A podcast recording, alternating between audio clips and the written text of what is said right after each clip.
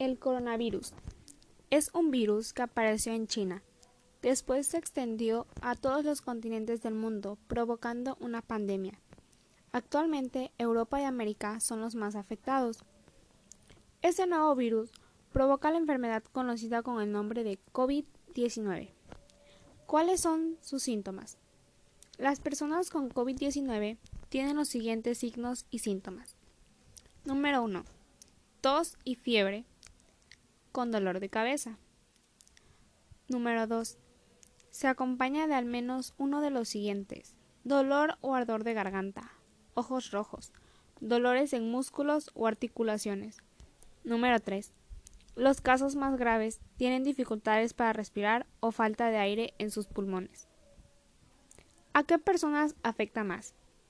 Bueno, pues afecta a todas las personas, pero corren más riesgos las personas mayores, las personas embarazadas y las personas con alguna enfermedad previa como cáncer, diabetes o hipertensión. ¿Qué hago si tengo síntomas? Bueno, lo primero es que tienes que hacer llama a los siguientes números telefónicos de tu país. La mayoría de las personas que se contagian no desarrollan la enfermedad y mejorarán por sí mismas, pero aún así pueden transmitir el virus a las demás personas. Cuidarnos es también cuidar a las demás personas. ¿Qué relación hay entre el teorema de Bayes y el COVID-19? Bueno, este teorema, para empezar, es utilizado para calcular la probabilidad de un suceso, teniendo información de antemano de este. Por eso es que lo utilizamos en esta pandemia para ver un aproximado de las personas que se van a infectar, un aproximado de las personas que se van a curar, también un aproximado de en qué tiempo se podría acabar esta pandemia si seguimos todas las medidas necesarias.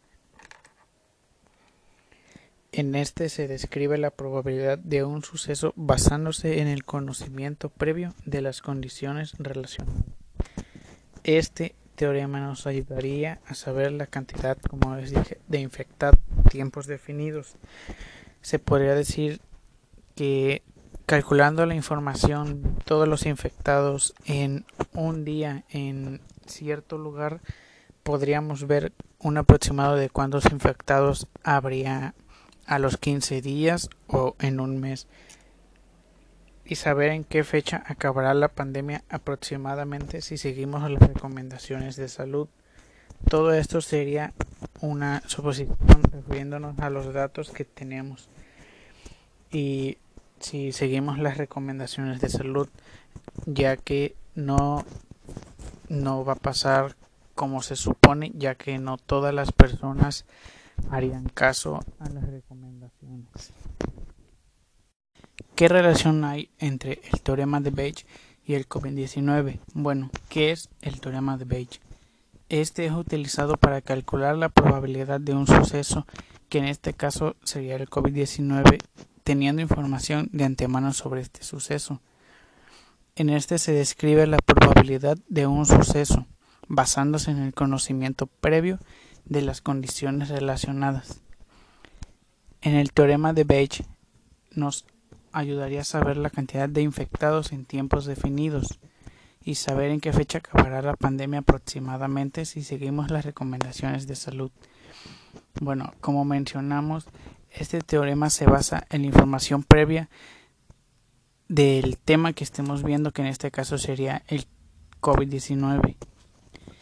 la información a seguir sería la cantidad de infectados, el tiempo y en qué fecha podría acabar la pandemia si seguimos las recomendaciones de salud, pero solo sería un aproximado ya que no todas las personas seguirían las recomendaciones ni todas las personas harían caso de lo que se debería de hacer en esta pandemia.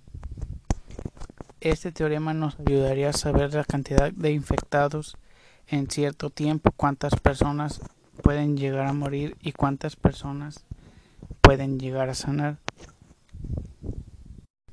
Otro modelo utilizado en esta pandemia sería el modelo SIR, que complementa al teorema de Bayes y otro teorema. Este modelo se utiliza para detectar los brotes y predicciones. se basa en tres curvas de población implicadas en esta pandemia, que son los susceptibles de contraer la enfermedad, los infectados y los recuperados. En este modelo, lo más recomendable es utilizar una gráfica donde los datos serían los días transcurridos y el total de la población. En esta gráfica podríamos ver los días transcurridos con los susceptibles, los infectados y recuperados, viendo si vamos en descenso o en ascenso y ver cómo vamos con esta pandemia, si vamos mejorando o todo va empeorando dependiendo la información que tengamos. La última teoría para complementar toda la información en esta pandemia es la teoría dilema del prisionero. ¿En qué se basa esta teoría? Bueno, en principio muestra que dos individuos podrían no cooperar, aunque parezca que lo mejor para ambos es hacerlo, pero el dilema se puede plantear de diversas formas, en distintos escenarios, con ganancias mayores o menores para los participantes. En este caso, el escenario sería la pandemia COVID-19. Podemos imaginar una tabla donde el dilema del prisionero se basa en dos grupos, grupo A y grupo B, donde solo obtendríamos ganancias si el grupo A y el grupo B se aísla a lo que en este caso se llama cuarentena. Si el grupo A se queda en su casa y el grupo B también, ambos ganaríamos, ya que ninguno sería susceptible a contraer la enfermedad estando en la calle, ya que todos deberíamos mantenernos resguardados en nuestra casa. Si el grupo A no se aísla y el grupo B sí se aísla, de todas formas perderíamos todos, ya que ese grupo seguiría en la calle contagiándose ellos si es que no todos están contagiados y contagiando a demás personas que sigan en la calle. En otro caso, si el grupo si, si, la, si se aísla de todas formas pasaría lo mismo ya que el grupo B se infectaría en la calle o terminaría de, infectarse ellos y a otras personas. Y en un escenario aún peor si el grupo A y el grupo B no se aíslan todos terminaríamos perdiendo. Bueno en una tabla de resultados actualizada hasta el día 10 de mayo tenemos los países más infectados donde hay más muertos y donde hay más curados. En América el país con más infectados es Estados Unidos con un millón 305.544 infectados, con 78.618 muertos y 212.534 curados. En México hay 31.522 infectados al día del 10 de mayo de este año con 3.160 muertos y 20.314 curados. Bueno, en Europa tenemos que los países más afectados es España, Italia, Reino Unido, Rusia y Francia, donde España tiene 224.390 infectados, con 26.621 muertos y 136.166 curados.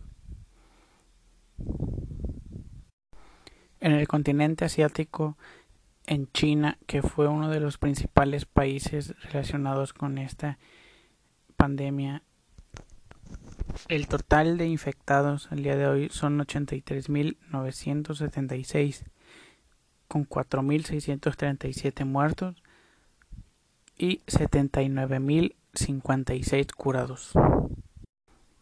Bueno, en una gráfica del porcentaje de muertes entre hombres y mujeres tenemos que las personas más susceptibles a contraer esta enfermedad y llegar a morir son los hombres con un 57% mientras las mujeres tienen un porcentaje de muerte del 42%.